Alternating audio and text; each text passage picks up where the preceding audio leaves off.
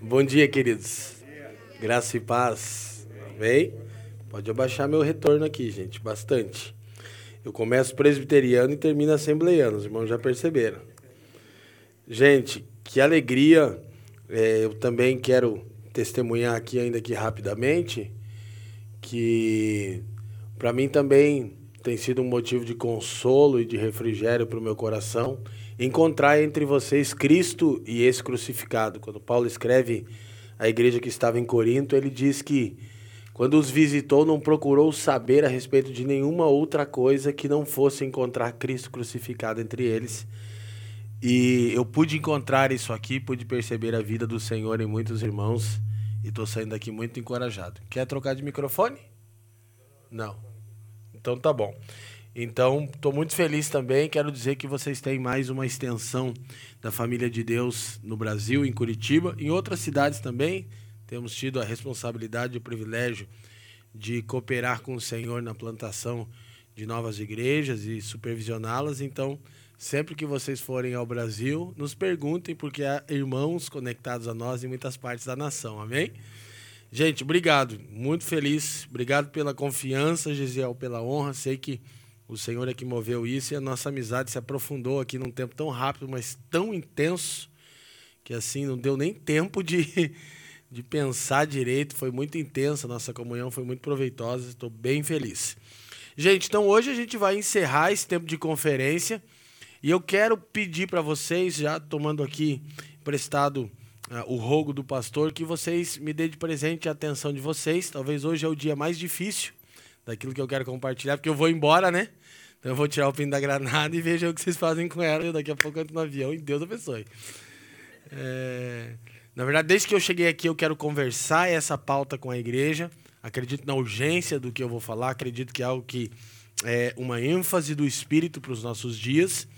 E quero compartilhar com vocês. Antes, quero relembrar que eu estou aqui colocando à disposição de vocês meu mais novo livro, O Evangelho Completo, uma introdução ao conteúdo, abrangência e a temporalidade da mensagem. Eu já disse duas vezes, repito, que esse livro tem duas grandes sessões. A primeira sessão é a Teologia do Evangelho, onde eu apresento o Evangelho nos três grandes capítulos: o Evangelho da Graça, o Evangelho do Reino e o Evangelho Eterno. Não são três evangelhos, é um evangelho, três grandes capítulos. Como Deus salva, por que Deus salva, o que Deus salva. É urgente os cristãos entenderem que a mensagem central das Escrituras é o Evangelho e é urgente entendermos qual é o conteúdo e a abrangência da mensagem do Evangelho. Amém?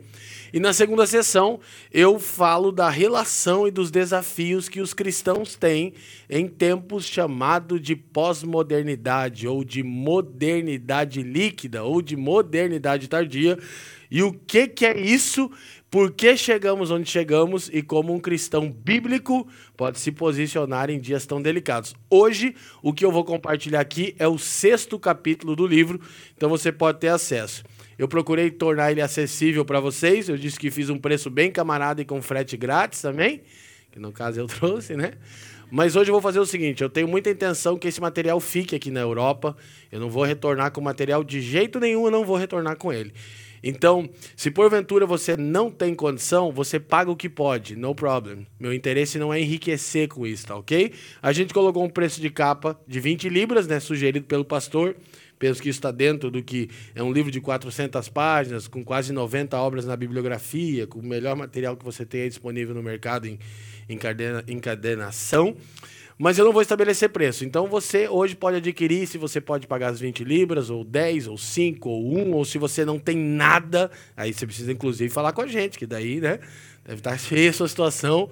Você também pode levar, mas aí você chama a gente, que a gente quer orar com você, que a gente dá uma ofertinha também. É, e aí, se você pode, presenteie alguém também. Olha para mim, gente. Nunca Conhecimento é caro. Não caiam nesse equívoco. Livros não são caros. Cara é sua camisa, cara é seu relógio, cara é seu tênis, cara é seu carro, cara é sua casa, cara é gasolina. Isso é caro. Conhecimento não é caro. Não é caro.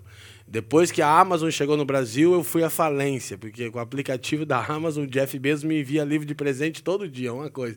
Eu tô aqui na Europa e ele tá me enviando presente. Ele é um amigão que eu tenho, né? Então, dediquem-se à leitura. Eu quero abençoar vocês com essa literatura e pela graça de Deus eu sei que ela vai ser útil para o crescimento, nessa intenção de amadurecermos na compreensão da nossa vocação. Então, por favor, passa no final, adquire o seu dentro da sua capacidade e eu ainda, se você quiser desejar, eu terei o prazer de dedicar para vocês. Amém? Não é porque ele não tem valor que eu estou fazendo isso, é porque eu prefiro que ele fique na sua mão do que eu volte com ele, tá bom?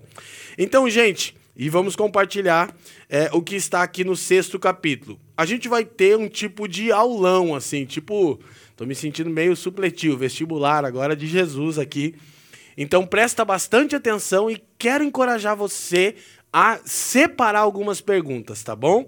Para o final. Eu vou tentar não usar todo o tempo. O pastor me deu tanto tempo hoje que eu nem acredito. Mas ser mais querido, eu vou tentar diminuir esse tempo, porque a gente vai ter outras ocasiões juntos. Amém? Amém. Aleluia.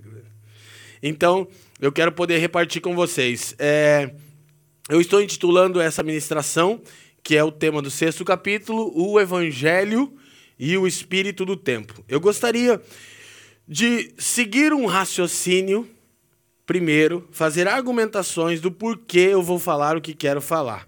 Para isso, eu quero que você abra a escritura na carta de Paulo aos Coríntios, é, na segunda carta de Paulo aos Coríntios, no capítulo 10 e o versículo 3 a 5 vão nos servir de base para nossa reflexão. 2 Coríntios, eita, capítulo 10, verso 3 a 5.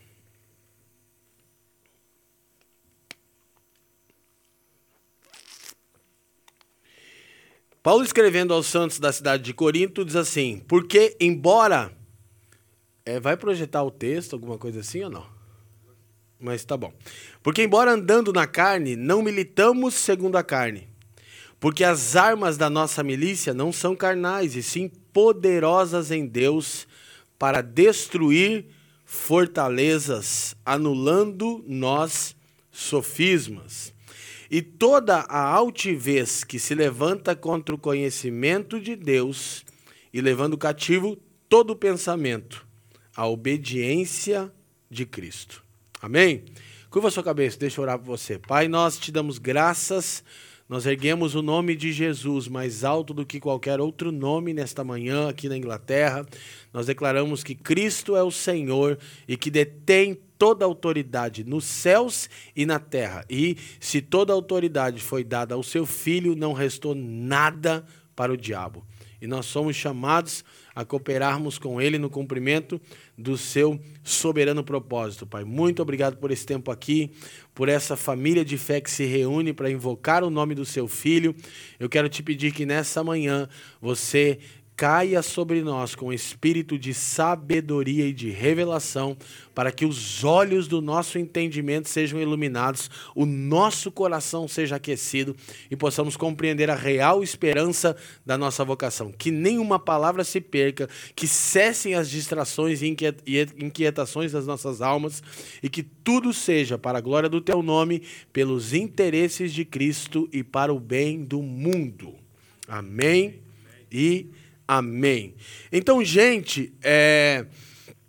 esse texto de Paulo é muito pertinente para nós e é uma razão pelo qual eu vou amparar minha reflexão nele. Paulo, escrevendo à igreja de Corinto, está num embate com a mentalidade do tempo que Paulo escreveu. Você sabe que a cidade de Corinto era, na ocasião, uma das mais importantes cidades da Grécia e toda é, efervescência intelectual é, vinha da Grécia. Na verdade, o mundo hoje, ainda com todas as, as modernizações, assim por dizer, ele ainda é um mundo greco-romano. Nossos valores ainda de mundo são amparados na mentalidade greco-romana.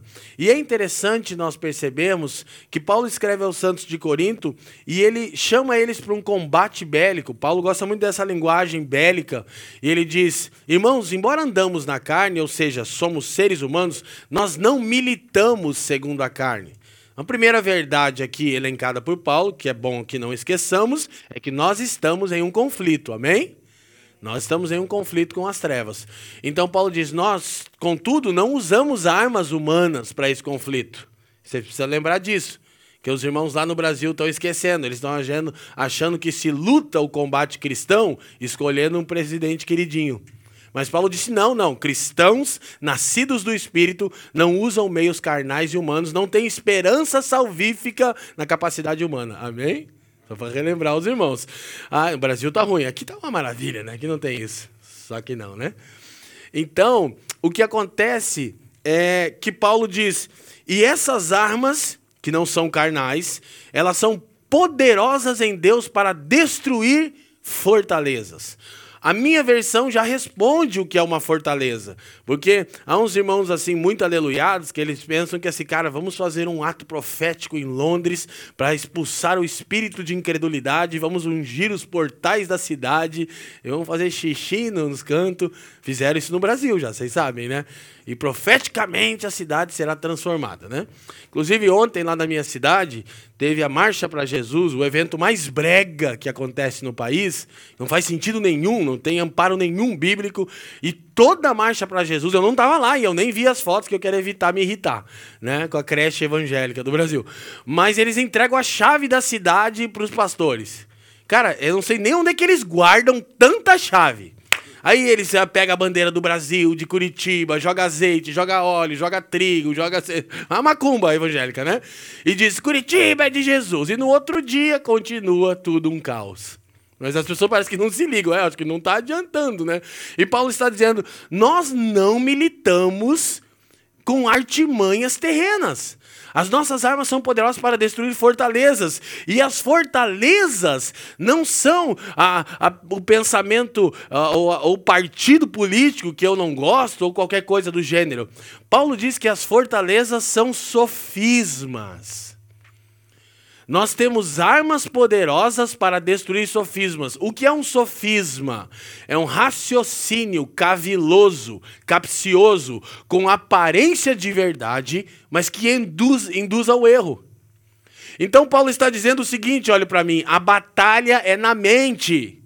Há uma batalha sobre quem controla a mente dos homens. Então, Paulo não está dizendo que se a gente marchar em torno desse shopping sete voltas e no final. Londres será salva. Não! Ele não está dizendo se a gente contar até três e gritar, tá amarrado, a cidade será transformada. Não também.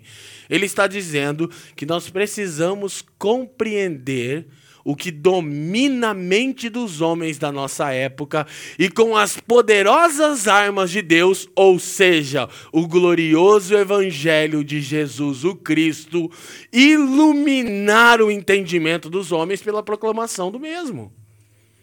Essas são as poderosas armas.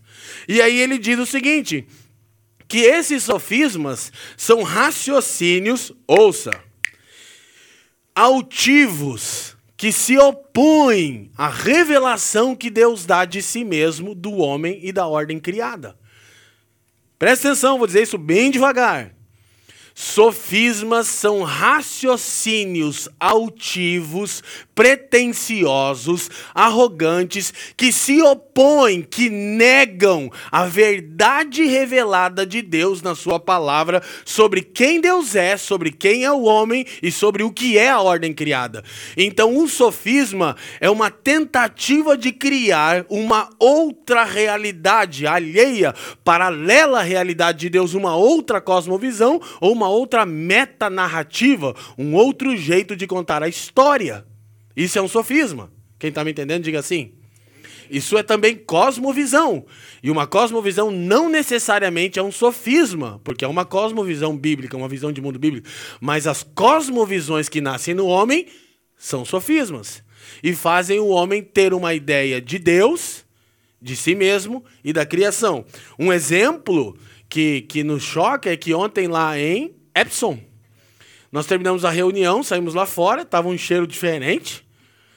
E eu, infelizmente, conheço o cheiro, né?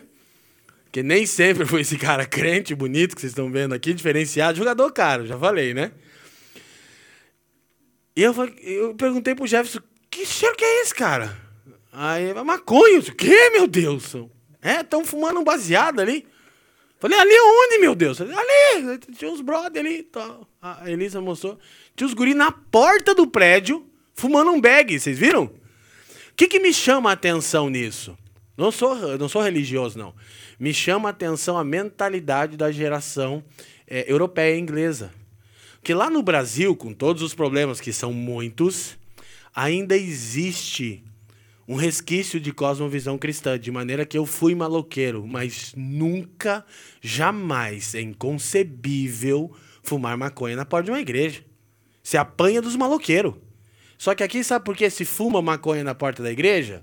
Simples, para aquele jovem, aquele prédio ali é igual a esse shopping. Não tem diferença nenhuma, não tem nada pertinente ou relevante ali, não existe um ser.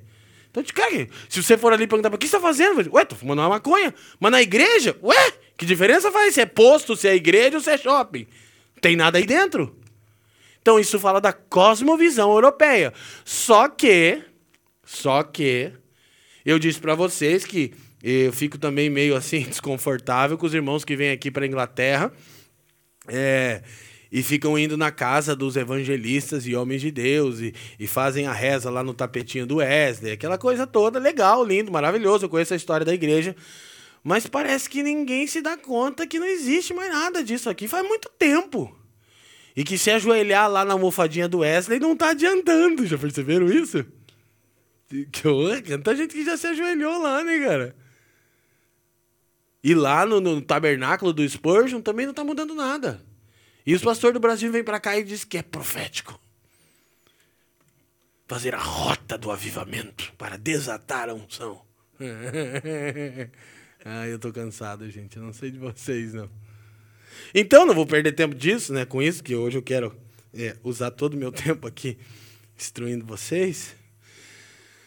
Eu tenho que me controlar, é sempre para mim é difícil, é angustiante ver a condição que o evangelicalismo mundial se encontra. Então, isso é cosmovisão, mentalidade. E repetindo, um sofisma é uma é um argumento, é uma narrativa é uma cosmovisão, é um jeito de contar a história que se opõe, Vitor, à revelação que Deus dá de si mesmo nas Escrituras, a revelação que Deus dá da condição do homem nas Escrituras e a revelação que Deus dá do que é a criação também nas Escrituras.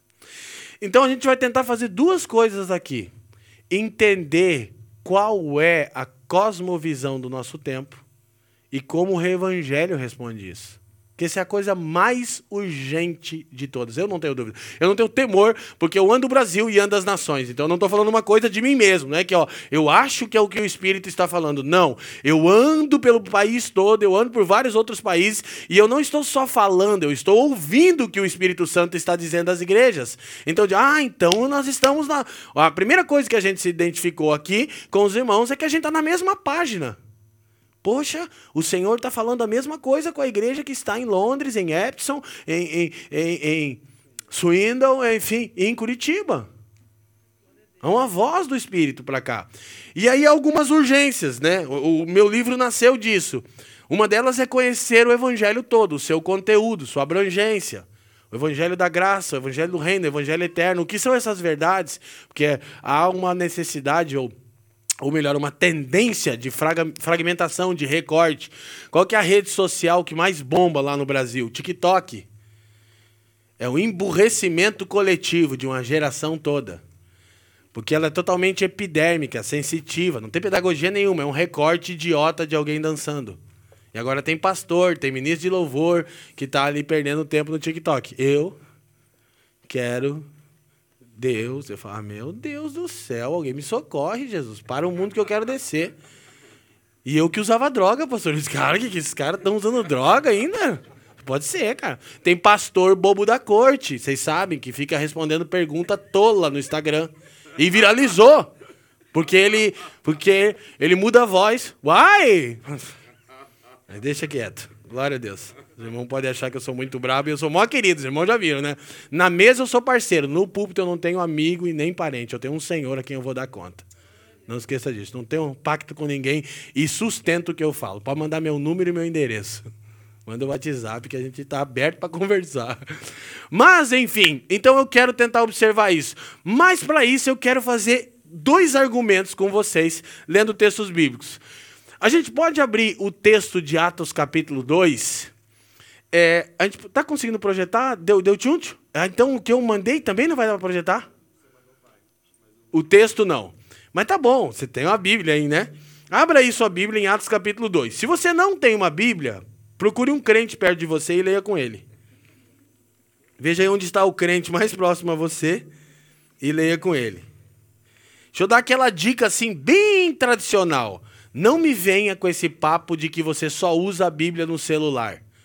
É mentira. Você não estuda a Bíblia se só usa ela no celular. Eu sei que é mentira, você sabe que é mentira, Deus sabe que é mentira e o diabo sabe que é mentira. Então todo mundo sabe que é mentira. Lógico, eu tô, eu nem trouxe a minha Bíblia que a minha santa e ungida Bíblia quando eu morrer, para vocês ajoelhar em cima dela para o avivamento vir, para evitar peso. Lógico que eu uso a Bíblia no smartphone, é muito prático, mas não me diga que você estuda as escrituras assim. É migué. É migué. E se você está usando a Bíblia agora, põe aí no, no modo avião tá bom? E a gente vai hoje conversar algumas coisas que talvez nos tragam algum confronto, mas também consolo. Mas em caso de despressurização, né, máscaras de oxigênio. Eu estou já me preparando para o voo. Atos capítulo 2, e eu quero eu quero que você. Olha, eu estou tão feliz que a gente está na época de Pentecostes no calendário cristão. Alguém sabia disso? Alguém sabe o que é o calendário cristão? Que seria um jeito inteligente de você pensar a vida que fala da, da, da encarnação, vida, morte, ressurreição e ascensão de Cristo. O cristão vive nesse calendário, um negócio maravilhoso. Lá em Curitiba a gente é bem litúrgico. A gente é bem religioso, sem religiosidade nenhuma. A gente observa o calendário cristão. Então a gente está em Pentecostes, que é o tempo comum da igreja. E a gente está falando das virtudes dos santos e estamos celebrando 13 anos de comunidade, né? Então, Pentecostes é o nascimento da igreja, amém? E aí eu quero mostrar para vocês que o argumento que eu vou trazer está amparado nas Escrituras. O que é central na missão da igreja. Porque a gente poderia estar tá aqui pensando nas nossas dificuldades e nos nossos problemas, mas depois de dois dias ouvindo que nós recebemos toda sorte de bênção espiritual, de maneira que fomos eleitos, adotados, redimidos, recebemos revelação de Deus e o seu Espírito, falar que a gente precisa de algo não vai bater, glória a Deus. Então a gente vai falar do que Deus deseja, do alinhamento do nosso coração para com a nossa vocação, que é o que eu estou falando de outro jeito, em dois dias que a gente já teve, tá bom? Então o texto diz, você conhece, é célebre, ao cumprir-se o dia de Pentecostes, Estavam todos reunidos no mesmo lugar. De repente veio do, sol, do céu um som como de um vento impetuoso e encheu toda a casa onde estavam assentados. Pausa aí, fica aí na Bíblia. Você lembra que Jesus, ele ressuscita, encontra com os discípulos, fica 40 dias com eles, né? Pentecostes é 50 dias. Eles ficam 10 dias no cenáculo orando. Aí Jesus ressuscita. Os discípulos então creem de fato. Ele chama eles e diz assim: Olha, é me dado todo o poder, toda a autoridade no céu e na. Então vou te falar de novo: se toda a autoridade foi dada a Jesus, não restou nada para o diabo. O diabo não é um problema para nenhum cristão. Amém? Aí ele diz: portanto, vão, ou seja, todo aquele, olha para mim, que está debaixo de um comissionamento, desfruta dessa autoridade. Ok? Aí os discípulos devem ter ficado muito animados, assim, pô, todo o poder foi dado ao Senhor e Ele está nos comissionando a pregarmos o Evangelho, é, respaldados por essa autoridade, Moisés. Coisa maravilhosa, mano. Aí ele, aleluia! Não, não, não, não, não, peraí, pera, pera, pera, pera, pera. Fiquem na cidade, até que do alto vocês recebam o que o meu pai prometeu. Não, peraí, cara, você já ressuscitou, você já falou o que tem que fazer. Não, não, não. Precisa acontecer uma coisa com vocês. Vocês precisam ser revestidos de poder. Aí quando fala de poder, a gente gosta, né? Poder, o sal. E aí eles foram para o cenáculo e ficaram lá. 40 dias, Jesus ressurreto o Espírito Santo cai no dia de Pentecostes, então são dez dias orando. Então, orando, orando, orando, Deus, a promessa, a promessa, a promessa. De repente o texto diz, eles estavam reunidos ali, já cansados, estavam sentados, né? dez dias orando, o texto que já estavam sentados. É, vem, Senhor. Aquela oração que você está com sono, né? Não tem a oração, ó oh, Senhor Jesus. Eu oro muito assim, ah, Senhor. Mas ele entende, maravilhoso, né? Aquela oração do desencargo da consciência. Eles estão sentados, um som como de um vento impetuoso enche o lugar que eles estavam reunidos. Uf, negócio Steven Spielberg, efeito especial. E aí o texto diz três: E apareceram distribuídas entre eles línguas como que de fogo, e pousaram sobre cada um deles. Olha que coisa pentecostal, irmão. Língua de fogo, e o, cada um recebeu uma língua de fogo. Já que vocês são bem pentecostais, olha para quem está do lado de você seu e fala assim: ó, tem língua para você. Ora, cara, faz o corredor aí já. O paletó vai rolar solto hoje aqui. Ah! Eu sou bem no rim. É. Minha mente é folclórica, eu vou parar com isso, um dia eu consigo. Então, gente, olha só que coisa maravilhosa. Crente gosta de língua de fogo, irmão. O culto de poder. Esse culto não tinha poder, pastor. Tem muita Bíblia, as pessoas falam. Só Bíblia. Só Bíblia, negócio estranho. Aí diz assim: então, as línguas de fogo pousaram uma sobre cada discípulo. Presta atenção. Ontem eu enfatizei cada um, lembra? Ontem eu enfatizei a parábola dos talentos. Não tem essa de eu não. Tem língua para você sim. Amém? Agora tem que entender do que, que nós estamos falando aqui, né, varão? Aí o texto continua, o versículo 4 diz: E todos ficaram cheios do Espírito Santo. Cara, é um culto de sucesso, pentecostal, assim. Não teve um irmão que não ficou cheio do Espírito Santo e recebeu língua. Aí diz assim: E passaram a falar em outras línguas, ouça, segundo o Espírito lhes concedia que falassem. Então, Jesus disse: Olha, vocês precisam esperar. Aí o grande finale da minha obra redentora. Esperem o Espírito vir sobre vocês, porque ele vai capacitar vocês com o poder. Daí a gente pensa que o que é poder? Poder é falar a língua do anjo. Poder é derrubar os irmãos. Poder é. E Jesus mostra que o que acontece é outra coisa. O Espírito vem sobre eles, línguas como que de fogo pousam sobre os discípulos, e eles começam a falar aquelas linguagens na medida que o Senhor capacita, o Espírito capacitava cada um. Aí o texto continua, verso 5. Ora, estavam habitando em Jerusalém judeus, homens piedosos, vindo de todas as nações debaixo da terra. Então, esse é um evento atípico, porque o outro ajuntamento onde todas as nações se reuniram foi Babel. Gênesis 11. E Gênesis 11 está acontecendo algo que eu vou tentar ser extremamente pragmático aqui para você entender. O que está acontecendo em Gênesis 11? Em Gênesis 11, é depois do dilúvio, o arco celeste é posto no céu como promessa salvífica de Deus. Deus diz para Noé assim, ó, eu não vou mais destruir a terra e, e, e a prova disso é o arco celeste, né? E aí tá. Só que depois de Noé, um homem chamado Nimrod, descendente de Caim, descendente de quem mesmo? Você tem que gravar essa informação. Lembra do Caim ontem, né? Ele tem uma ideia. Qual a ideia? Ele tem a ideia de ser o primeiro político da terra. Falou, o seguinte, Deus mandou espalhar todo mundo, mas eu acho melhor ajuntar aqui. Vamos fazer uma cidade fortificada. Eu vou aqui estar tá, é, governando vocês para o bem de vocês, é claro, né? Sempre é para o nosso bem. E vamos fazer uma torre escuta, que eu nem comecei a falar ainda, cujo cume alcance os Pergunta: por que eles queriam construir uma torre cujo cume alcançasse os céus? Resposta: eles não confiavam na promessa de salvação pela graça. Nimrod pensou assim: se Deus mudar de ideia e mandar de novo o dilúvio, a gente corre para lá. Então o que, que a torre representa? A empreitada humana para salvar a si mesmo. E pensa numa coisa que nunca deu certo na história das Escrituras a gente achar que a salvação é desempenho nosso. Aí todo mundo fala a mesma língua. Todo mundo. Aí Deus desce e confunde as línguas ali. E aí, como não há alinhamento de linguagem, Babel é confusão, a obra para. Nasce lá, né? Vamos, vamos contextualizar. Eu tava todo mundo falando lá é, é, é uma mesma linguagem e aí o, o Espírito cai sobre eles também. Mas aí cada um começa a falar uma linguagem diferente. Um fala inglês, outro polonês, outro alemão, português, japonês, mandarim. Ninguém se entende, vira um caos. Ok? Agora aqui em Atos, acontece de novo. Justamente numa festa de peregrinação, tinham homens que representavam todas as nações debaixo do céu. Aquele ajuntamento foi previsto por Deus na eternidade passada. E o Espírito caiu. E ao invés de confundir, alinhou a linguagem.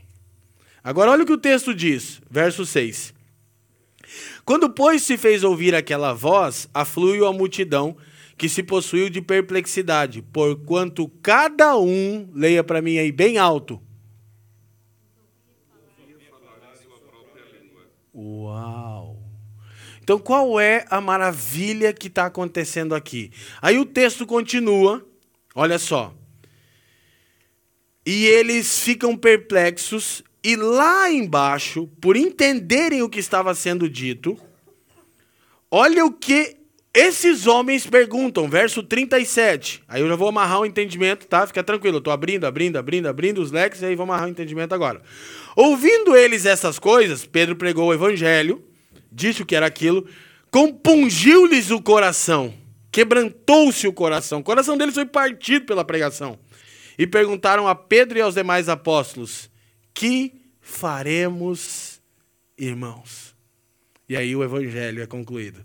Respondeu-lhes Pedro: arrependam-se. Isso é evangelho. Tramontina. Agora escuta. O que, que aconteceu que deixou aqueles homens tão perplexos a ponto de eles com o coração compungido, partido pela pregação de fogo de Pedro, pergunta: Meu Deus, o que fazemos? Como a história conta de Jonathan Edwards, no mais poderoso sermão da história da igreja, Pecadores na mão de um Deus irado, a história diz que enquanto Edwards lia o sermão, né? Naquela época era assim, na frente do rosto dele. Havia tanta consistência no sermão de Wesley, de, de Edwards, perdão, que era o evangelho, que a história conta que os homens se agarravam nas colunas do prédio e diziam: Senhor Edwards, pare por favor, o inferno vai nos sugar. Negócio assim poderoso, não tinha música. Jonathan Edwards não estava falando em língua de anjo. Glória a Deus, não tacou o paletó ninguém, nem levantou a oferta no fim do culto. O que está acontecendo aqui? É que o Espírito não veio capacitar a igreja para falar na língua dos anjos. Veio capacitar a igreja para falar na língua dos homens do seu tempo. Sabe qual é um dos principais desafios, uma vez que entendemos tudo que eu disse nas duas noites anteriores, que eu não posso retomar? É entender que a missão da igreja é proclamar o evangelho a toda criatura Uau! Partiu! Jesus disse: Não partiu ainda. Espera, vocês precisam de algo essencial. O que, Jesus? Do Espírito que os capacitará a contextualizarem o Evangelho para os homens do seu tempo. Então, sabe o que está acontecendo com a gente? As pessoas não entendem o que estamos dizendo. Por quê? Porque ao invés de nós sermos um tipo de gente que traduz a mensagem, a gente se tornou uma tribo religiosa, um gueto. De maneira que o que a gente faz não faz sentido para o incrédulo. Eles não entendem. Quer que eu te mostre?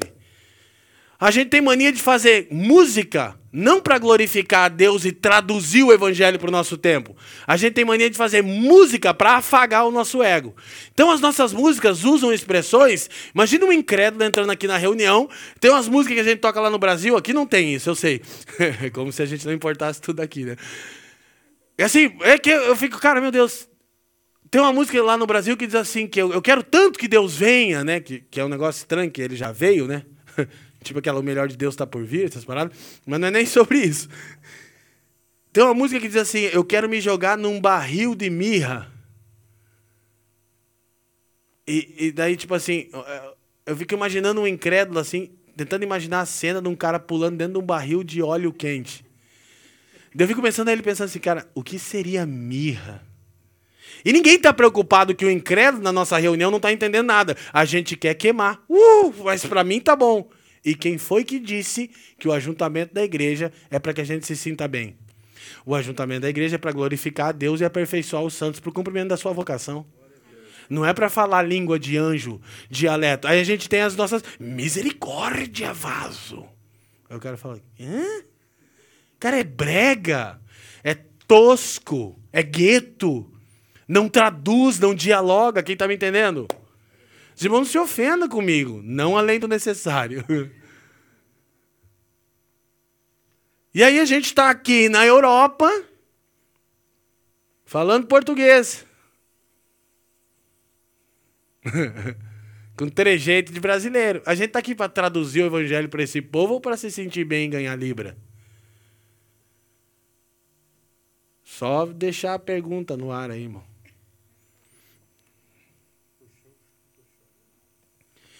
Gente, olha só. Então, presta atenção.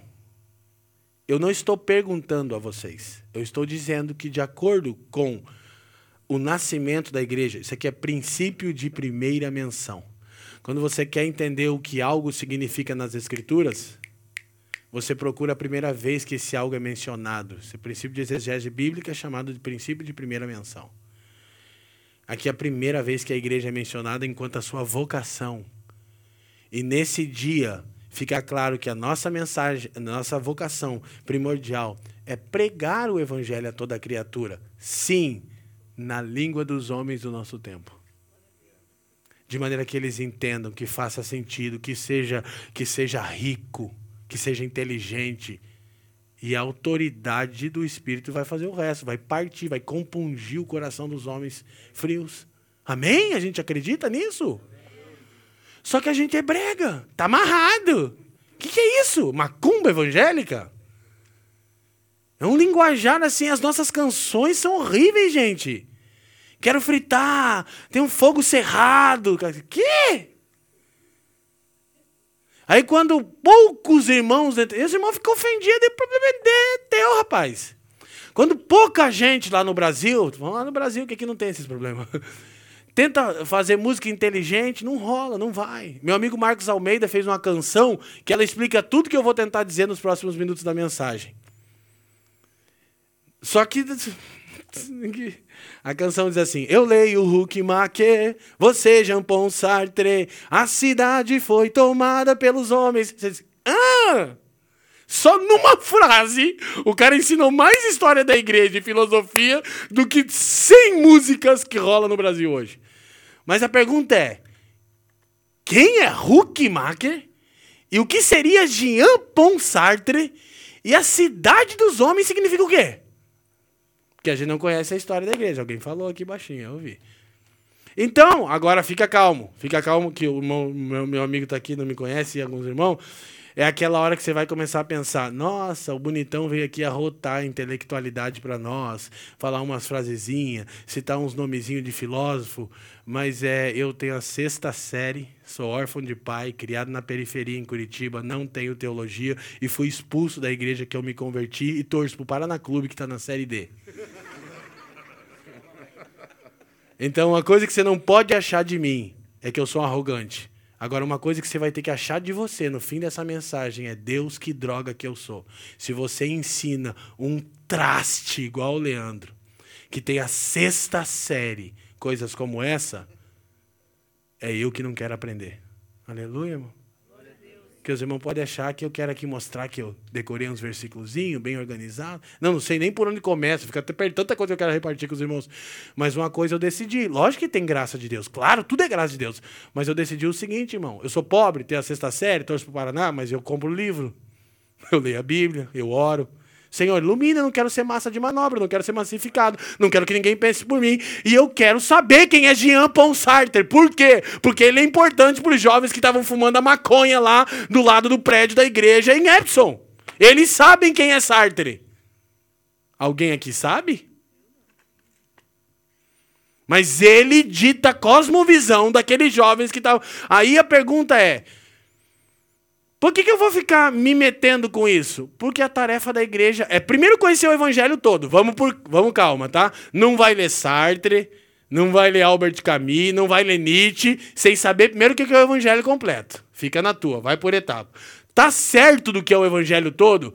Agora se empenha em falar a língua das pessoas. Não estou dizendo que todo mundo aqui tem que ser erudito. Não estou dizendo que todo mundo aqui tem que citar filósofo. Eu não estou dizendo isso. Eu estou dizendo procure, por causa do amor que você tem pelo próximo e do mandato de Jesus, entender o outro. Antes de adjetivar ele, no Brasil está uma onda maluca, psicopata, conservadora que os pastores ficam xingando as pessoas na internet. Tem um pastor lá que tem um bigodinho, ele fica, seu esquerdopata do diabo! Mas aí eu falo, que Bíblia que ele lê, meu Deus? Obrigado. Não, só, não, ele não pode estar lendo a Bíblia. Seu homo afetivo, seu viado. Digo, ai meu Deus. Mas aí os irmãos podem estar achando que eu tenho um problema com aquele pastor. Não, nem tenho, né? Não tenho nem tempo para ter um problema com ele. Eu tenho um problema que a Bíblia diz que eu preciso entender. Agora, duas coisas, que pode ser que você está achando que tudo isso é opinião minha.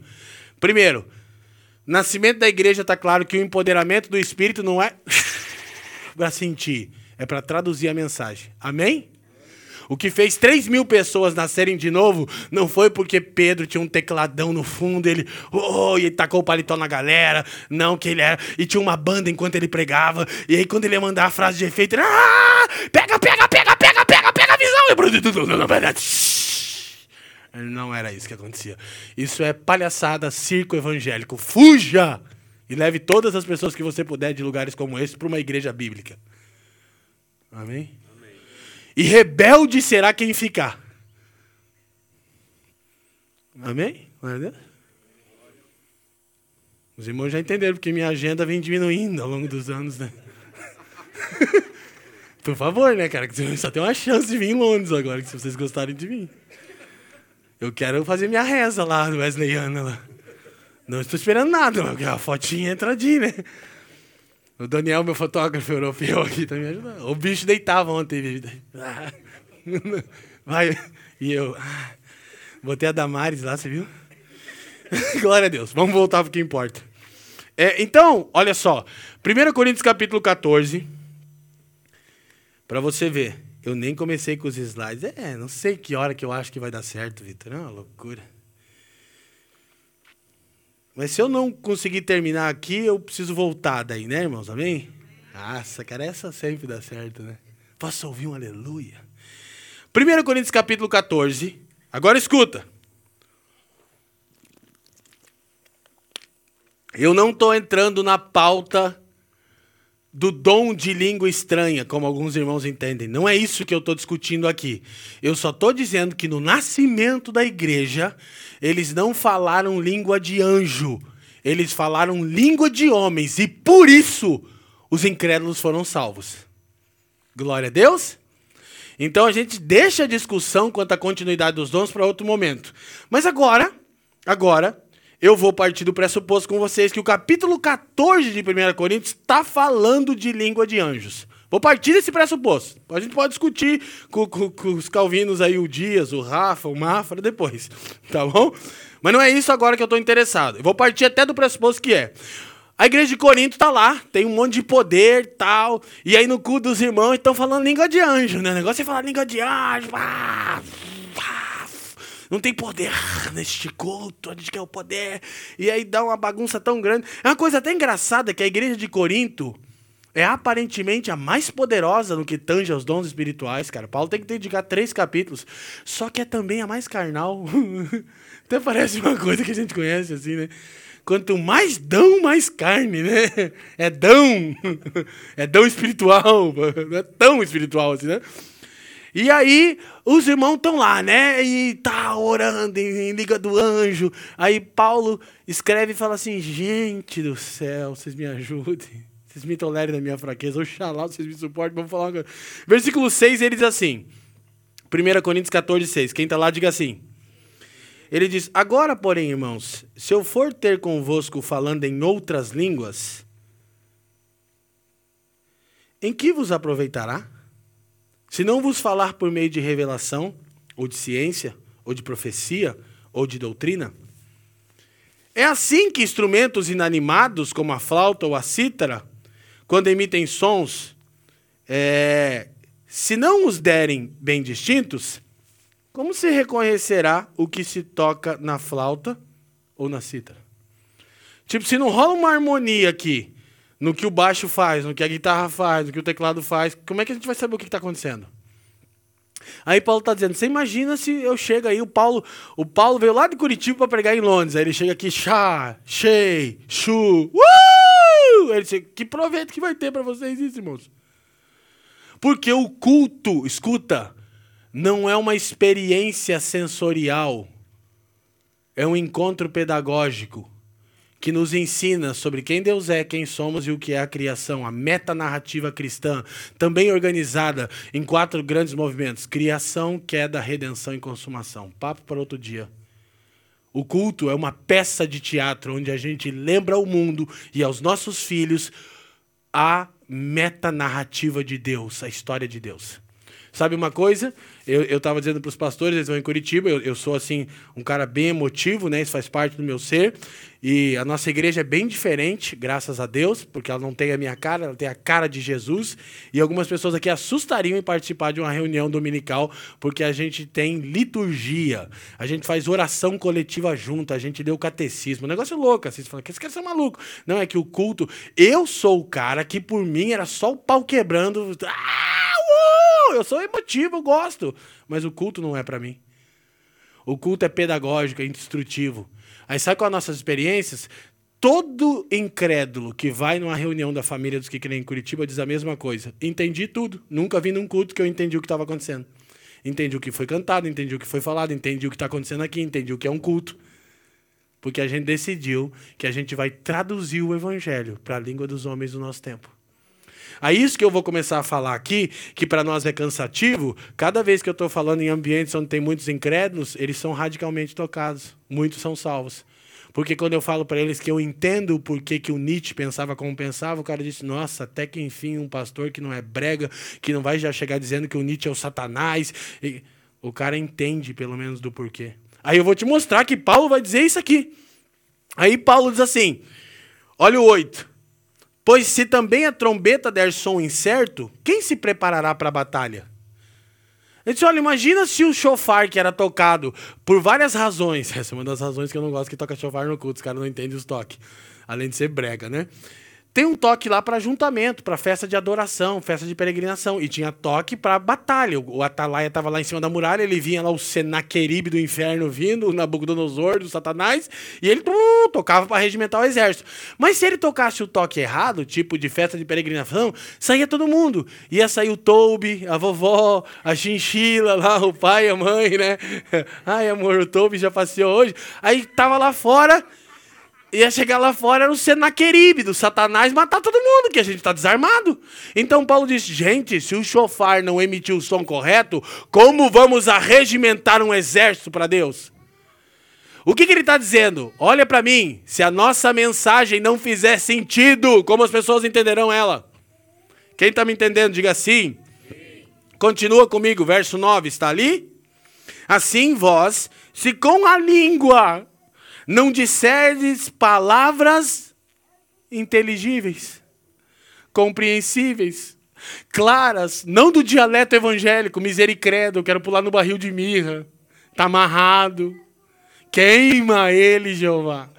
Se vocês falarem o inglês claro, o português claro, do seu tempo, inteligível, dentro do contexto, aí sim, aí ele diz, ou, ou, ou se não falarem, como se entenderá o que se diz? Porque estareis como que falando ao ar. Aí olha o que Paulo diz, aqui é a chave. E a gente está falando ao ar. Tipo, ontem os irmãos marcharam lá, não sei quantos mil irmãos reuniram para falar ao ar. Entra no Instagram da Prefeitura de Curitiba, olha o post da Marcha para Jesus e lê os comentários dos incrédulos da cidade. Faz isso que eu fiz. Lê o que, que os incrédulos de Curitiba pensam da marcha para Jesus. Gente inteligente, como eu, diz assim: é, os crentes que deveriam preocupar no bem-estar do pobre pegam verba pública para fazer evento com um cantor gospel e pagar milhares de reais para eles depois de uma pandemia. Aí eu entro e curto o comentário do incrédulo. Aí os pastores dizem: quem esse cara é um rebelde? Esse cara é um arrogante. Não, vocês são malucos, rebeldes são vocês. Não é todo mundo, tem um ou outro que se salva, o resto está perdido mesmo, faz tempo. Quem está me entendendo? Porque está falando ao ar. A gente está fazendo o que aqui em Londres, gente? Falando com os ingleses ou ao ar? Falando com os indianos ou ao ar? Faz sentido para eles, os muçulmanos? Quem está me entendendo, gente? Hoje eu estou querido, né? Estou mais leve hoje. Verso 10. ah, aqui é o ponto. Escuta, não perde, não perde, não perde. Há sem dúvida muitos tipos de vozes no mundo. O que é uma fala, pastor? Ela é oriundo de uma visão de mundo. O que eu falo traduz como eu vejo as coisas. Quando Paulo diz, quando alguém fala, tem um sentido. Eles há muitas vozes no mundo, há muitas visões de mundo. Aí então ele diz: nenhum deles, contudo, sem sentido. Aí olha, olha o que Paulo ensina. Ele diz, se eu, pois, ignorar a significação da voz, serei estrangeiro ou bárbaro, ou voltarei para a realidade de Babel, para aquele que fala, e ele, estrangeiro, para mim. Sabe o que Paulo está dizendo? Gente, tudo que a gente precisa é falar na língua dos homens. Senão a gente vai ser bárbaro. De maneira que a gente se agride, se ofende, não se compreende. Então, sabe por qual é a minha crise? Olha só, só para você, eu já vou lá, eu vou aqui seguir o raciocínio, mas olha o que, que Pedro diz. Processo de evangelização. Vai lá para a segunda carta de Pedro. Capítulo 3, segunda de Pedro. Capítulo 3. Ah, desculpa, desculpa, gente. Primeira Pedro. Primeira Pedro 3. E o pastor não faz o esboço, dá nisso. Versículo 15. Na verdade, Paulo está falando o seguinte. Ó, o Paulo não, Pedro. Olha o que ele diz no 14. Mas está falando sobre uh, as oposições que os santos enfrentam no mundo por causa do evangelho. Mas ainda que venhais a sofrer por causa da justiça, bem-aventurados sois. Ele está lembrando de Jesus, né? Não vos amedronteis, quando, portanto, com as suas ameaças, nem fiquem alarmados. Então ele diz assim: ó, quando o mundo se opõe a nós, não, não, não fica alarmado. Jesus falou, a gente é até bem-aventurado, fica tranquilo. Aí ele diz assim: ó, como é que você devolve a oposição do mundo? Verso 15, passo a passo. Antes, santificai a Cristo como Senhor em vosso coração. Primeira coisa que Pedro diz para a gente evangelizar certifique-se de que Cristo é Senhor absoluto no seu coração. Se não, fique quieto. Por quê? Porque a verdade não é algo que nós temos, gente, para impor aos outros goela abaixo.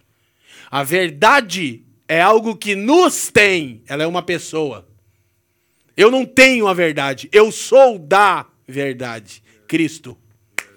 Então Pedro diz: ó, quando alguém se opor, quando alguém vier ser o crente do diabo, eu sou o Satanás, ah, o, o, o que você não gosta, o esquerdista, o, o, o homofetivo, o nihilista, o existencialista. Pedro diz: olha, primeiro, não tenha medo, Jesus já garantiu. Segundo, lembra que você é bem-aventurado. Terceiro, compartilha com ele a esperança, mas primeiro certifica-se que Cristo é o Senhor no seu coração. Se certificou disso, Aí olha o que ele diz, continua o texto. Estando sempre preparados para responder a todo aquele que vos pedir razão da esperança que há em vós. Então ele está falando: olha só, fica preparado. Quando um nihilista, que eu já vou falar rapidinho o que é, chegar para você, um discípulo de Nietzsche, fica preparado diz: Olha, eu entendo que o que você está me dizendo, a sua voz tem um sentido, que a sua cosmovisão de mundo é nihilista. E eu entendo o que você está dizendo, contudo, a minha interpretação é essa aqui. E aí, olha o que, que ele diz. Vê se parece o pastor que eu imitei aqui. Fazendo o verso 16, quem está ali, diga assim. Todavia, com gritos, iras, adjetive as pessoas, chame elas de LGBT, chame elas de esquerdista, esquerdopata do inferno, PT! É assim?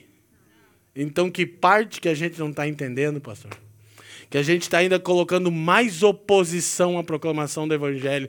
Como que um cristão recriado, nascido do alto, não entende que ele não deve adjetivar pessoas, não é esquerdista, não é homofetivo, é gente feito à imagem de Deus. Digna do meu respeito, eles façam com mansidão e respeito. Hoje não está tão difícil de ler a Bíblia, está aqui. Aí você ganha o direito de compartilhar com a pessoa de maneira inteligível. De novo, escuta, fica calmo. Eu não estou dizendo que você tem que conhecer todos os filósofos, não. Eu estou até tentando, como um membro do corpo de Cristo, facilitar a sua vida. Eu vou te dar um resumão básico do que é essencial. Por isso que eu escrevi um livro. Tipo, cara, fica tranquilo, você não tem que ler tudo que Nietzsche escreveu, Sartre escreveu, Simone de Beauvoir, não estou dizendo isso. Mas o mínimo para você entender por que, que os jovens estavam fumando maconha na porta da igreja vai te ajudar. E por que, que eu preciso disso, Leandro? Porque é ordenança pregar o evangelho na língua dos homens no nosso tempo. E quando eu me contextualizo, eu demonstro amor. Por que, que eu estudo filosofia se eu tenho a sexta série e ninguém vai me dar um diploma? Não vou ganhar nada com isso. É porque eu amo meu Senhor e amo meu semelhante. Eu quero entender o significado da voz dele, cara. Eu tenho tido experiência, eu não posso nem abrir aqui. Vocês ficariam em choque.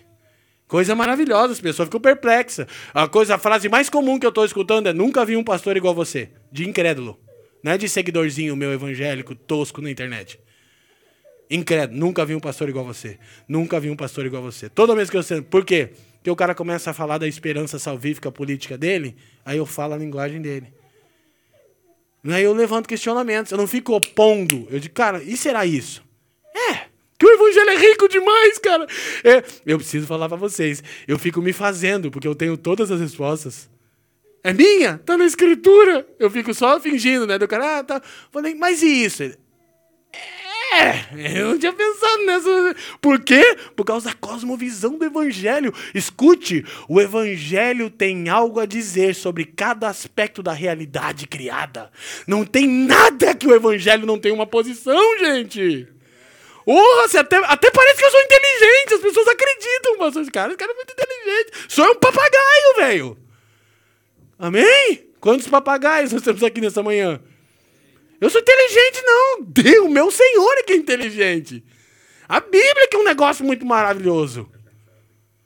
Só que aí tem uns pastores que querem atualizar a Bíblia, mas deixa pra lá. O negócio tá, tá grave lá. No Brasil, gente, fica aqui mesmo. Tem uma vaga aí na casa de alguém? Então, vocês estão convencidos de que é missão da igreja traduzir o evangelho ou quer que eu continue tentando convencer? Que eu queria começar a pregar.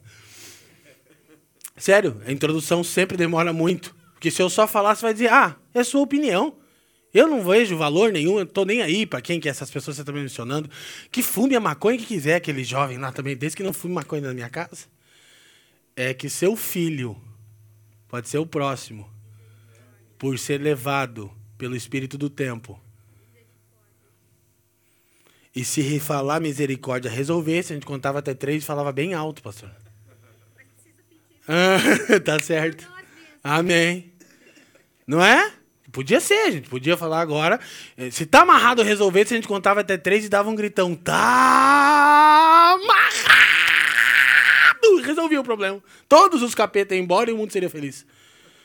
Não, Paulo diz: as armas da nossa milícia não são carnais. Nós estamos no embate contra argumentos altivos que se opõem à revelação que Deus dá de si mesmo na Sua palavra. Mas nós temos a Sua palavra, nós temos o Seu Espírito, nós somos a igreja do Cristo. É um tipo de gente diferenciado, gente, que manja de tudo um pouco, por causa da sabedoria e revelação que Deus nos dá. Amém? Então, isto posto. Aí, agora eu vou inverter. Eu dei, pessoal, eu, te, eu disse que ia usar um, agora vou voltar a usar o primeiro. Você explica lá? Hã? É, é, onde é que ela tá? Ah, Jéssica, tudo bem? Ele ia, falou que ah, vai mudar esse primeiro. Não, não, volta. É o segundo primeiro agora, entendeu? O da rota intelectual. Então, gente, ó. Eu prometo que eu vou fazer isso o mais rápido possível. Mas, por favor, não distrai. Tá bom? Não distrai. Eu estou me empenhando para servir vocês com tudo. Eu estou seguindo a orientação dos pastores. Eu estou saindo daqui vazio. sem voz, exausto. Agora que a dor de cabeça está passando do fuso horário, eu já vou voltar. Tá bom? Então, por favor, você se empenhe. Ah, mas eu moro longe. Ninguém aqui mora mais longe do que eu. Eu já disse isso. Então, eu quero mostrar para vocês o que eu estou chamando de a rota intelectual, o evangelho e o espírito do tempo. É... Olha, olha aí, que coisa bonita. Até parece que eu sou importante. O que é o espírito do tempo? Olha para mim, o sofisma. Escuta aqui enquanto fica ali. Olha para mim. Os filósofos alemães no século XIX cunharam um termo, Zeitgeist. Quem já ouviu esse termo? Uma, duas, Zeitgeist. Ok, três. Coisa da. Fa... Aí você fala, eu não quero saber disso. Fica tranquilo, seu filho vai ter que lidar com isso. Pode deixar. É, não. Pra mim, eu sou, eu não quero, eu sou burro. Mais do que eu não deve ser. Torce pro Paraná, rapaz. Não, é um negócio que não se explica. Ninguém explica. Paranista, nem Deus. Né? Do crente ao ateu, ninguém explica um tricolor da vila. É misericórdia, fala agora, pastor. Obrigado. Então, gente, o que é o Zeitgeist? É um termo para explicar uma coisa. Qual? Olha aqui. A efervescência intelectual de uma época que forma o pensamento de uma sociedade e padroniza seu comportamento. Isso é Zeitgeist. É a efervescência intelectual de um tempo que forma o pensamento de uma sociedade e padroniza seu comportamento. Os filósofos ateus descobriram uma coisa que a Escritura fala. Olha para mim. A Escritura diz que no fim dos tempos Deus vai julgar a grande Babilônia, que é fruto do trabalho de Nimrod, que era descendente de Caim.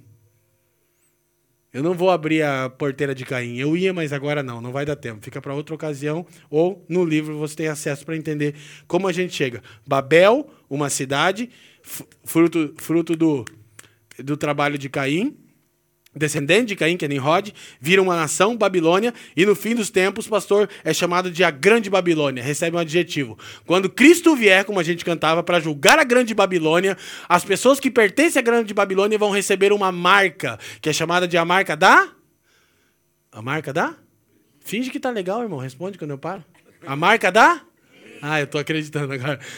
E ela vai na testa e na mão direita. E cristão que não lê a Bíblia, não entende o espírito do tempo e ama a fábula, acha que é o código de barra, o símbolo da Coca-Cola virado contra o sol, a tatuagem. A vacina! Um irmão falou para mim, inacreditável, um irmão falou para mim isso. Ele disse: "Você não tá vendo, né?" Aí eu disse: "Não, mas falou para mim, o cara vai falar para mim, você tem que ser, esse cara macho corajoso, deve ser nordestino, só pode. Falei, por quê dele? Você foi em algum estabelecimento aí fechado na pandemia? Eu falei, fui. E o que, que aconteceu na entrada? Não tinha um negocinho lá que pá, tinha? Botava onde? Ele disse, é, na testa. Então, pastor! Eu disse, não, não, Senhor, me arrebata. Ah, me leva, Jesus, me leva pra casa. Eu não consigo mais. O Didi Mocó sorrisal. Eu não consigo, cara. Espírito loucura! Gente, vocês estão rindo. Quando nós saímos da compreensão do evangelho, somos tomados por um espírito de loucura. É um negócio assustador. Um negócio que, pelo amor de Deus, está debaixo de uma loucura. O cara falou que é o símbolo da besta. Sabe o que, que é? A marca da besta. Quem pertence à Grande Babilônia, ouça. A Grande Babilônia não é um lugar geográfico como era Babel, cidade, e como se tornou Babilônia nação. A grande Babilônia é um cativeiro ideológico. Por isso que a marca é na testa e na mão direita. Por quê? Porque padrão de pensamento modela comportamento. O que a Escritura está dizendo é que no fim dos tempos haverá um Zeitgeist, um espírito da época. Não é um novo diabo que sai com tá amarrado, não é um demônio novo que eu estou criando. É uma mentalidade, um sofisma, Moisés, que se opõe à revelação que Deus dá de si mesmo nas Escrituras. E ele padroniza o pensamento das pessoas e modela o seu comportamento. Então, querido, eu tenho uma ótima notícia para vocês. Perguntem qual. A marca da besta já está aí. Já está aí. E uma outra não tão ótima. Pergunta qual?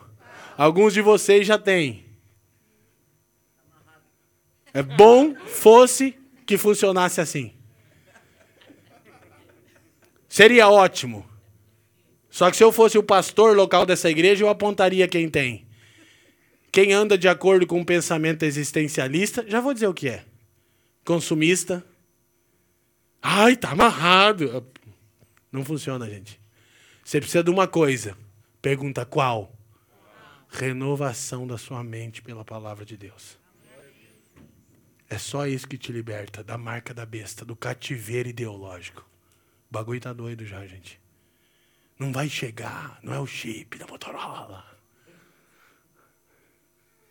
Não é o, o símbolo da Fidudido que a gente queimava nos encontros com Deus, as camisas, né? Prejuízo que eu levei. Oh, queimei uma camisa do tricolor no encontro. O suco falei, oh, tricolor da vila. É, é, muito louco, né? Que os evangélicos, eles não querem que você seja transformado internamente. Ele quer te adestrar. Eu amava o Paraná Clube. Mas aí me mandaram queimar a camisa. E a camisa estava queimando e eu estava pensando dentro de mim, laia, laia, tá chegando a hora, quero ver o dia. Já. Não saía daquele jeito, irmão. Mas Jesus operou no meu coração e me livrou da idolatria ao futebol, porque eu era um idólatra. E aqui não tem nenhum idólatra ao futebol, né? Com o espírito do tempo. Aí hoje eu olho e falo, cara, que lixo que é o futebol. Que negócio sem sentido. Hoje, para mim, é um prazer, é um esporte. A gente foi lá no Chelsea, legal. Até falei pro Suco, ô Suco, eu acho uma injustiça esses caras ganhar milhões de reais no mundo que passa fome, velho. Negócio que não faz sentido. Aí o Suco falou, é, oferta e demanda, né? É, Babilônia, a grande. Daí todo mundo serve a Deus, o jogador. Eu sirvo a Deus. Cinco carros de 3 milhões de euros na garagem. Mas é para a glória de Jesus. Cada dia eu uso um para Jesus ser glorificado. Ah, meu Deus, não sei que Bíblia que você lê, não. Quem está me entendendo? E tem pastorzinho que afaga o ego para ganhar o dízimo, né? E nem o dízimo dá do bruto, mas é do bruto ou do líquido? Quem vem comigo diz que é um desgraçado, dá uma porretada na cabeça. Quem está me entendendo, amém?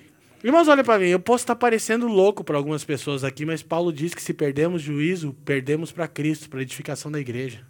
Porque tem hora que eu tenho que parecer como um louco mesmo, Vitor. Para ver se pelo menos a pessoa Pô, leva um choque de gestão, cara. O que, que é isso? A gente tem que refletir. Então, Zeitgeist, sofisma, toda efervescência intelectual de uma época que forma o pensamento de uma sociedade, padroniza seu comportamento. Relembrando, filósofos ateus viram isso. Mas a Bíblia já diz: padrão de pensamento modela comportamento. A marca da besta é um cativeiro ideológico. É um jeitinho de viver para si mesmo. O jeitinho de Caim por acaso agora sou responsável pelo meu irmão? Ah, é o evangelho do Caim. Eu quero, eu quero, eu quero, eu quero, eu preciso, eu, eu quero um pouco mais, me dá mais, me dá mais, me dá mais. Ai, Deus, ainda ficou faltando um pouco. É o evangelho de Caim. Mas jura que é crente. E Jesus daquele dia vai dizer, cara, na boa. Miguel, puxa aí os arquivos. Morava onde mesmo? Epson. Epson ficava onde? Escócia? Não, não, não, na Inglaterra. Epson. Jefferson do quê? cara Se o cara perguntar assim, já deu ruim, né? Aquele papo de olhar na lista não vai acontecer, tá, gente? Que o, o Senhor conhece os seus. Mas olha só, eu vou mostrar agora rapidamente a aula de filosofia mais rápida da história do universo. Porque eu tinha que ter começado isso há 40 minutos atrás. Mas fica tranquilo. Como é que o mundo chegou no pensamento? Olha para mim. Não preocupa não, as crianças é benção, não me incomoda. Criança chora. Incomoda crente que não lê Bíblia, que é frio e fica 10 minutinhos sentado, tá cansadinho. Isso incomoda. Glória a Deus. A rota intelectual nossa é o seguinte: o mundo de mil anos para trás, pode falar de dois mil anos para trás, vamos falar só de mil anos. Ele tinha um pensamento, uma cosmovisão. Primeira cosmovisão é chamada de teísmo. O que é o teísmo? É o cristianismo bíblico. Deus é o criador, sustentador pessoal infinito de todo o cosmos. Amém? Então, com todos os problemas que o mundo tinha, o mundo ainda era teísta. Só que aconteceu muitas coisas na história e um pecado principal que a igreja toda hora flerta com ele. Perguntem para mim qual? O casamento da igreja com o Estado. Chamado de Césaropapismo. A igreja estava influenciando bem, a igreja medieval. Não fale de igreja católica como se não fosse a sua história. É um erro, é a nossa história.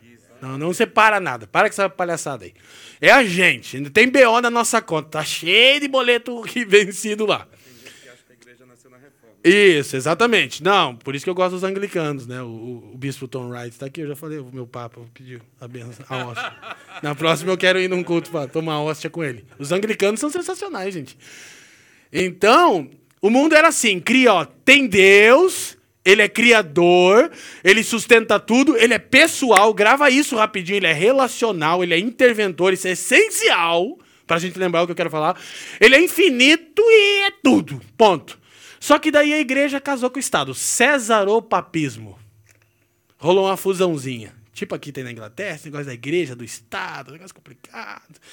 E daí, aí agora o Estado já quer dizer como é que a teologia tem que ir. E daí daqui a pouco já mata quem não é crente, que é esquerdopata. Entendeu? Aí o Brasil tá lá, achou um Messias. Não, mas é o César. O César ainda era top, né? O Constantino era um cara legal, né? Mas o Brasil tá ruim demais, cara. Pega uns Messias lá no Brasil. Constantino era um cara pomposo, né, mano? Pelo que a história fala. O Messias da igreja evangélica no Brasil é um fiasco, gente. Não é uma piada. Não é uma piada, é um negócio. Nem inglês ele sabe falar. Glória a Deus. E aí o que aconteceu? Por causa desse pecado de casar com o Estado, a igreja deixou de traduzir o evangelho com mansidão e respeito. E, gente, vocês acreditam que a igreja começou a perseguir quem não cria? E ela começou a chamar de esquerdopata, uma fetil, filho do inferno, e queimou na fogueira. Você não crê em Jesus? Não, fogueira! E daí, aí Deus usou uns caras. Sempre que Deus, Deus é, Deus fica numa situação difícil, gente que ele só tem a gente para usar. Só tem, não. Ele decidiu fazer isso. Eu não sei por quê. Pensa num negócio que eu não entendo. Porque toda vez que ele usa a gente, ele se suja. É tenso. Deus se suja. Que ele tem que usar a gente. Aí ele faz um negócio legal, que é a reforma. Mas fica uns negócios estranhos que depois a gente fala. O Carvino não era tudo isso, né? É, nem o Lutero, né? o John Knox, não é essa coisa toda, né? O Savonarola.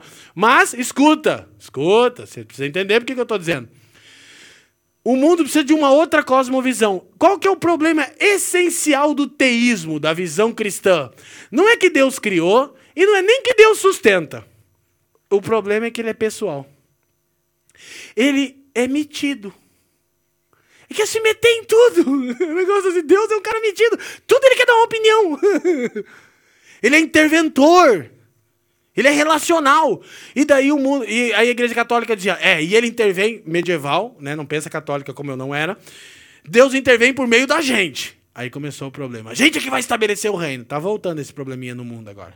Tá bem na modinha no Brasil. Por isso que aqui a gente quer o presidente evangélico. Que a gente vai estabelecer o Brasil é de Jesus. É, louco, cara, doideira. Jesus nunca disse nada que queria o Brasil. Eu tenho certeza que ele, inclusive, não quer o Brasil. Ele, no Brasil, está levantando um povo. Amém. Uma nação. Inglaterra, ele não tem nada com isso. É tudo herança de Caim. Outro dia eu explico. Ele não gosta de nenhuma das nações da terra. Ele vai destruir todas.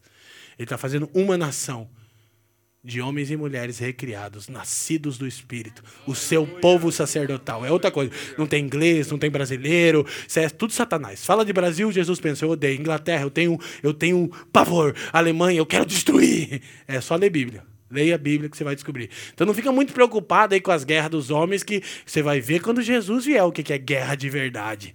The Endgame. A gente até podia acabar essa mensagem e assistir os Vingadores Ultimato, assim, para ter uma noção de como é que vai ser a parada. Porra, não, não rola ressurreição lá, cara? E o Wakanda Forever. Embora! É! Eu falo, nossa, cara! Eu fico animado no cinema, porque eu vejo Jesus em tudo. Minha esposa fala, amor, tá maluco? Eu disse, é! Embora! Eu queria ter vivido no Antigo Testamento, mas deixa isso pra lá. Vocês vão entender a piada. Né? Gente, olha só. Aí o mundo. Não precisava nada disso, né? Com teatro é melhor. Com teatro é melhor, né, gente? Meu voo é quatro da manhã, né, gente? Não sei de vocês, mas eu também daqui pra frente, nem o hotel já acabou lá, o check-in, vou ter que sair fora, o check-out. O mundo era teísta. Aí, por causa do César o papismo, da imposição do evangelho, derramamento de sangue, cruzada, fogueira e pá. Aí Reforma protestante, uma coisa boa de Deus que teve uma intervenção meio ruim dos homens, precisou pensar numa nova cosmovisão, e aí, em vez de os teólogos agora passar a cosmovisão, foram os filósofos. Você sabe quem foi Immanuel Kant? Deveria pelo menos saber o mínimo. Você sabe quem é René Descartes? Eu não sei o que isso tem a ver comigo. Olha para mim, eles determinaram como você vive. Não é que eu quero que você fique citando o nome deles. É que eles te ensinaram uma visão de mundo que não é bíblica e você nem sabe. Eu creio na Bíblia. Há controvérsias. Pelo jeito que você vive, eu acho que não. Quem está me entendendo? Aí esses caras, o Sir Isaac Newton, eles tiveram a ideia de dar uma melhorada no que a Bíblia diz. Só uma atualizada. E veio uma nova cosmovisão de mundo. Próxima, Jéssica, por favor. Deísmo. O que, que é o deísmo? É a visão de mundo onde Deus é. Deus é reduzido, ele começa a perder a personalidade, embora permaneça criador. O Immanuel Kant disse que era assim, ó. Tem Deus, Immanuel Kant, filósofo? Tem, aleluia. É, Deus criou tudo? Sim. Onde é que está Deus? Foi embora. Como é que é isso, Immanuel Kant? É assim, ó, tem um muro que separa a gente, o um mundo nominal e o um mundo fenomenal. Quem já ouviu o que eu estou falando? Só ergue a mão para saber que eu não estou sozinho. Meu Deus, três pessoas. Aí ele diz assim, ó, Deus ficou do lado de lá e a gente está aqui. Então não tem mais intervenção. Aí parece, escuta, eu disse que o problema é que é Deus, que Deus é pessoal e interventor. Esse é o problema dos homens. Não é que Deus, cara, esse Deus dos evangélicos que alguns de vocês acreditam aqui, ele é uma delícia. Sabe por quê? Porque ele é tipo um garçom. Pensa comigo. A igreja é um restaurante, a Bíblia é um menu. Você escolhe o que você quer. Fala, ah, isso aqui eu não gostei. Não gostei dessa pegação, pastor. Eu quero. Isso eu quero. Isso eu não quero. Isso eu não quero. Aí vem lá Deus, o seu garçom, né? Para servir o que você escolheu. Quando ele serve certinho o que você pediu, você dá a gorjetinha de 10% para ele. E você visita ele todo domingo. E você acha que é cristão e isso é deísmo. E eu não vou ter tempo de explicar. Por isso que eu escrevi um livro de 400 páginas que o presbitério diz: Stop! Get out of here! Porque ia virar 800. Não, mas eu quero explicar direito. Os caras, ninguém vai ler isso. Eu disse: Mas vai pesar contra eles, né? Glória a Deus. Aí o que é o deísmo? Deus só deu uma reduzidinha em Deus. Deus continua o, o tudo que eu quiser. O cara lá de cima vai me dar. Nossa, esse Deus é gostosinho demais, cara. É quase uns ursinhos carinhosos. Tudo que eu peço, bênção, conquista, vitória financeira e um namorado, ele me dá. Só que ele não intervém na minha vida. O que, que é isso? Não fica dando opinião de como eu tenho que viver. Aí você diz: não, eu não sou deísta. Mas eu olho para a sua vida e diz: Mas você vive como se Deus estivesse do lado de lá do muro. Você vive como se fosse autônomo. Tô livre aí para viver no mundão. Parece que tem brasileiro que sai do país, chega aqui fica louco da cabeça, fica psicopata, larga mulher, larga marido, larga filho. Que Deus ficou no Brasil, é isso? Você acredita? Deus é brasileiro, né? Quando Deus te desenhou. Cara! E não, não, louco não sou eu, não, irmão. Louco é quem faz o que eu estou fazendo. Vive como eu estou falando. Tá doido? E aí o deísmo fez o seguinte: parecia legal, jogou Deus para lá. Só que daí nascem as políticas modernas. Que se Deus não intervém mais, como é que nós vamos organizar o mundo? Aí alguém tem a santa ideia na Revolução Francesa, a santa maligna ideia daquela direita, esquerda, Assembleia Nacional da França. Você tinha que saber de tudo isso. Ah, eu não sei, fica tranquilo, seu filho vai ter que estudar todas essas pessoas que eu estou falando. Depois, não diga que você não foi avisado. Aí, agora a gente acredita a salvação por meio da política, direita, esquerda, esquerda, direita, aquela coisa toda. Aí nasce um país que é o país que sempre salva o mundo. Qual é ele? Ah, gente, o país que sempre salva o mundo é isso, todo filme é igual, é sempre a mesma coisa. Vem um do mal, mas é muito do mal. Mas um americano vai salvar o mundo. Sabe o que é isso? American Dream, uma cosmovisão que diz que é cristã, mas não é, é deísta. E os pais fundadores da América, Thomas Jefferson, é, é, é, é ah, fugiu o nome dos caras. Todos eles se declaram deístas. O que, que eles creem? Deus existe? Ah, existe. Deus criou todas as coisas? E criou. Deus vem aqui? Não. O, ah, isso. O, o, Thomas, eh, os iluministas, né? O Thomas Jefferson sugeriu que a bandeira dos Estados Unidos, aqui na Revolução contra a Inglaterra, sabe o que que fosse? Moisés abrindo o, var, o Mar Vermelho. Letra na história. Sabe por quê? Porque eles diziam: Deus vai salvar o mundo pela América. Por isso que os americanos se acham o salvador da pátria. E eles estão tentando estabelecer para você e para mim, deixa eu corrigir, tentando não, eles já conseguiram o estilo de vida americano, que supostamente é cristão, mas historicamente é deísta. É um Deus que não intervém, que quer me prosperar por todo lado. Oh, oh, oh, suave toda. O negócio é iPhone, velho. Ai, que delícia! É Libras, é American Dreams. A Europa, que antes ditava a cosmovisão do mundo, hoje é absorvida pelo sonho americano. E o brasileiro tem a versão dele, né? O Tupiniquim Dream. é brega demais, cara. Ele pensa, eu vou embora do Brasil e vou ganhar muito dinheiro e vou é, é, cortar grama e limpar a casa. Isso não é digno, Leandro? É super digno. A minha pergunta é: por que, que você faz isso? Para a glória de Deus, para os interesses de Cristo e para o bem do mundo ou para ganhar Libra?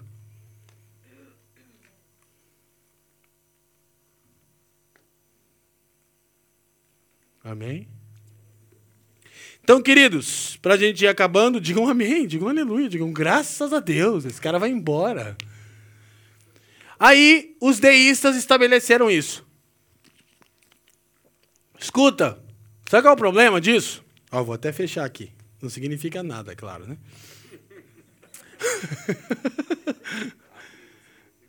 Também não significa que eu não usei nada que estava ali. Até travou a tela. É Deus em favor de vocês. Gente, o guarda, fazer com que Deus não seja interventor, porque a gente não queria que ele se metesse na história do mundo, gerou um outro problema. Então ele não é relacional. Guarda isso, que você vai entender essa geração. Deus não é relacional. A gente só queria que ele não fosse interventor, pastor. Mas se a gente tira ele para lá, ele também não relaciona mais com a gente.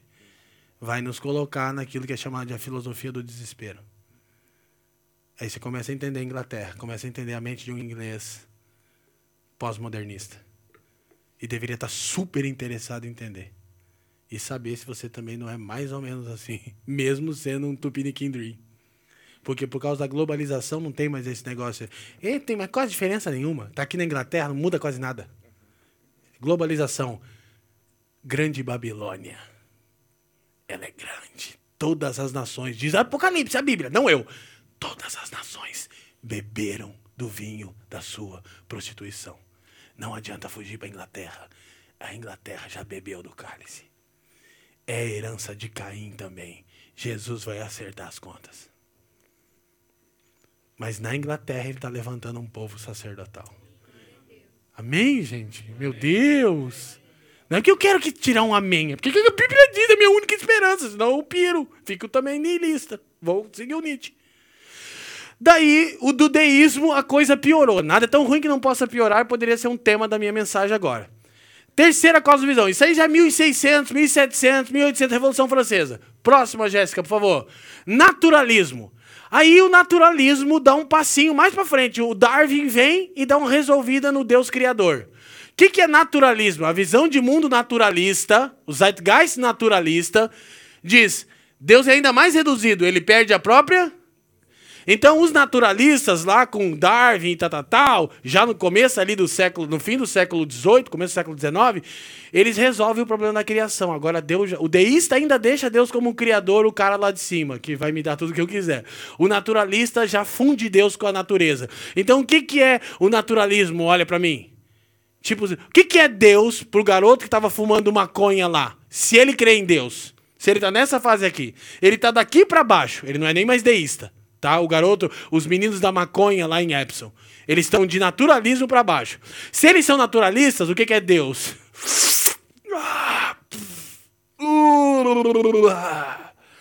Deus. Meu amigo Salomão do REC reúne conosco, ele tem um REC, ele diz: Deus não é a vontade de estar feliz. Deus não é, Deus não é, Deus não é a vontade de estar feliz. Então, naturalismo é tudo é Deus, Moisés. O que é Deus? Ó. Ai, Deus, é o bem, a positividade. Você precisa ser do bem, mas a Bíblia diz que todos pecaram.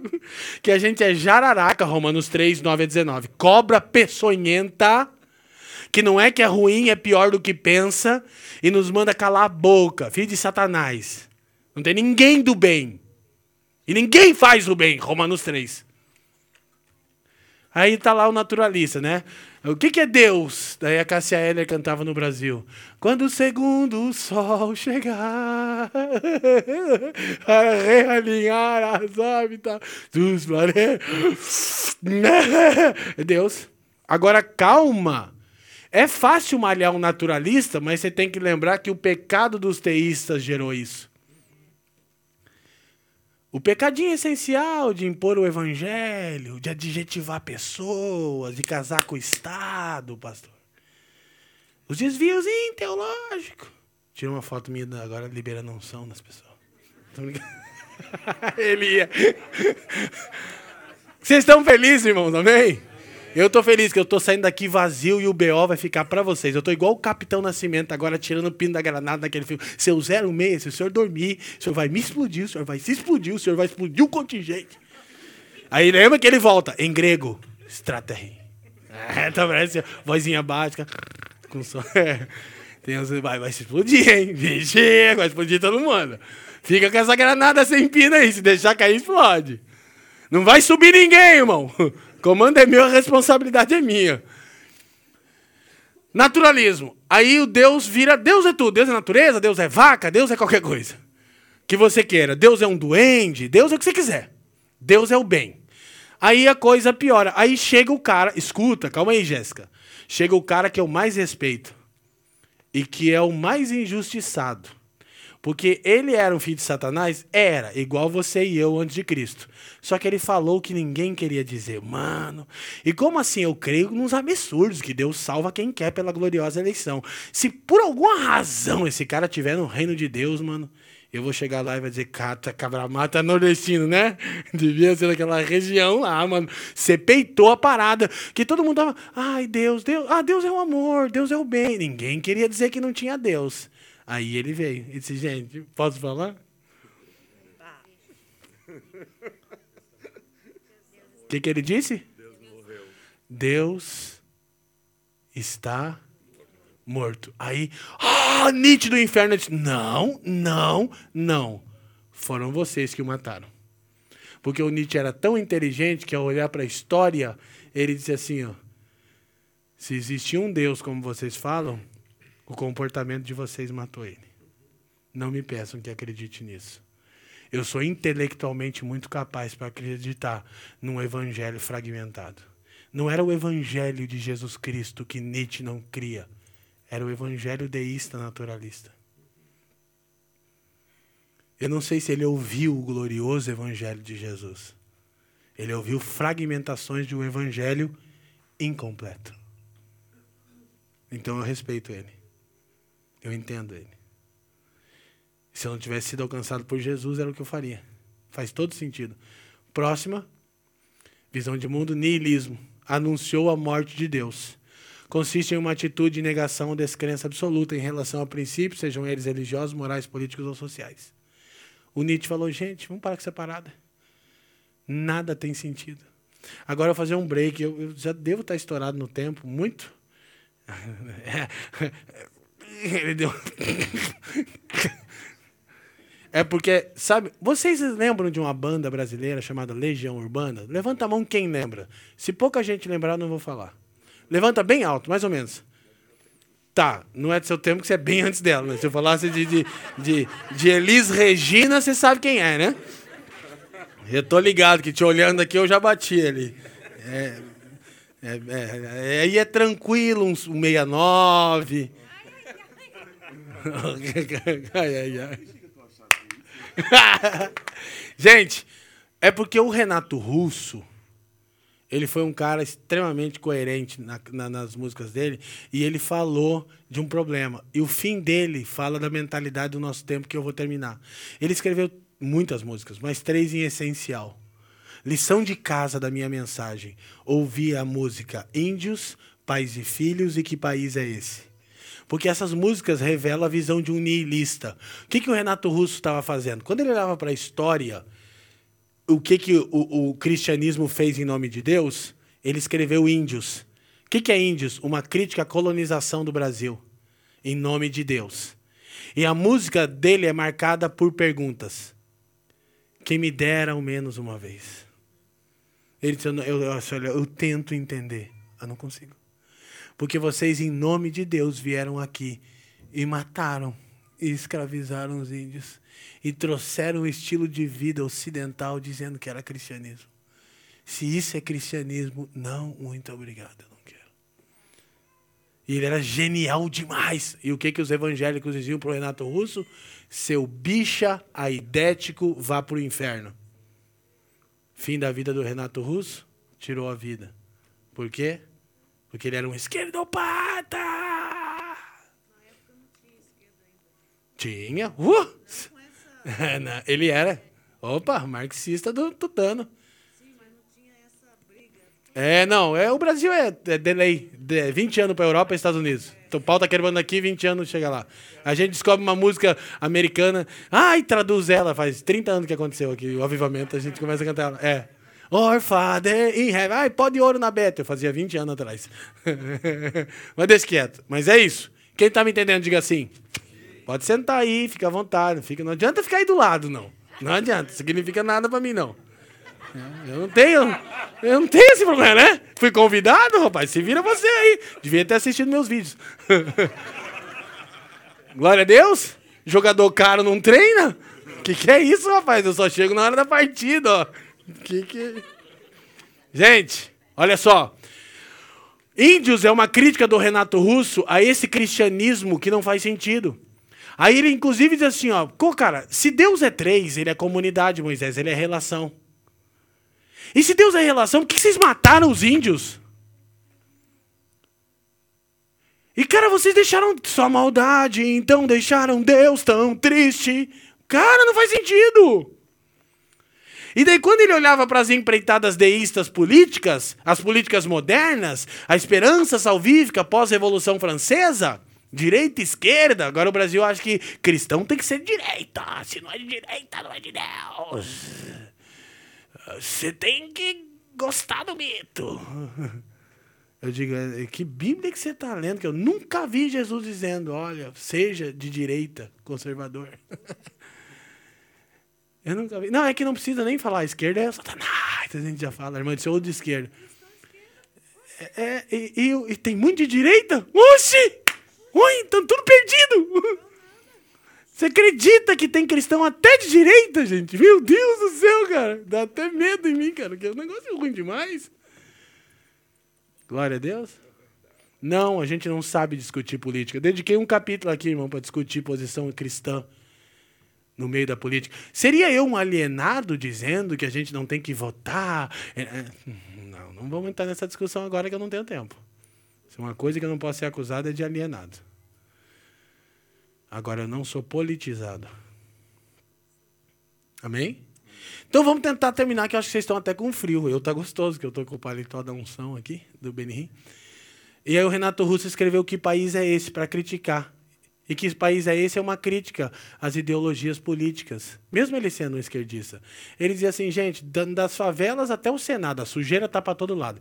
É muito louco, porque ninguém respeita a Constituição, mas todos acreditam no futuro da nação. E ele perguntava, que um neilista só pergunta, que país é esse? E a galera respondia.